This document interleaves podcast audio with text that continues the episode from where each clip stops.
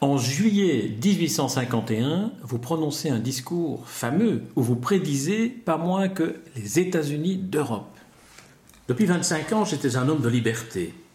J'étais libéral et démocrate. Rien de plus. J'hésitais devant la République. Mais depuis deux ans, je voyais la République prise en traître, saisie par ses ennemis, jetée à terre, liée, garottée, bâillonnée. Quand j'ai vu que meurtrie, saignante, terrassée, foulée aux pieds, couverte de plaies, elle vivait encore, je me suis mis à genoux devant elle et je lui ai dit Tu es la vérité. Depuis, je combats pour elle. Oui, mais ce discours du 17 juillet 1851, il faut nous en parler. Ce n'est pas possible. Cette séance politique a duré très longtemps. En deux mots, Louis Bonaparte, qui était président de la République et craignait que son mandat ne soit pas renouvelé, proposait la révision de la Constitution. J'ai combattu l'idée. La révision de la Constitution n'est pas passée ce jour-là. Je sentais qu'il voulait devenir empereur. J'aimerais revenir à, l'idée des États-Unis d'Europe que vous avez été le premier à émettre. La civilisation tend invinciblement à l'unité d'idiome, à l'unité de maître, à l'unité de monnaie et à la fusion des nations dans l'humanité qui est l'unité suprême.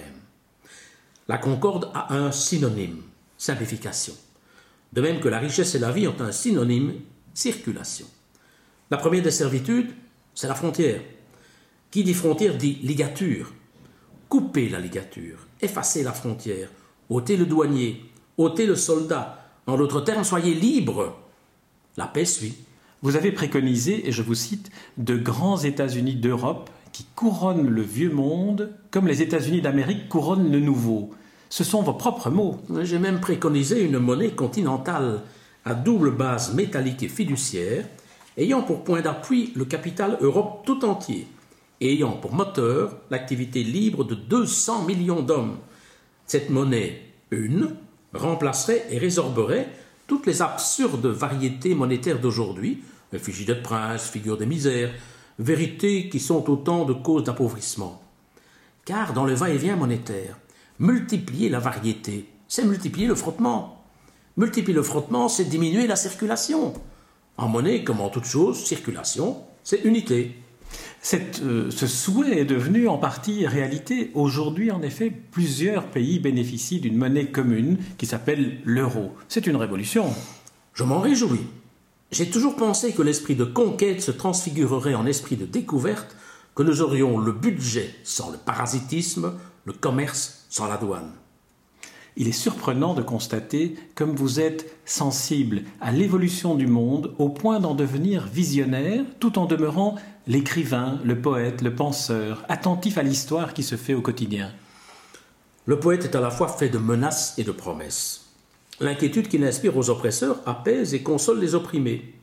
C'est la gloire du poète de mettre un mauvais oreiller au lit de pourpre des bourreaux.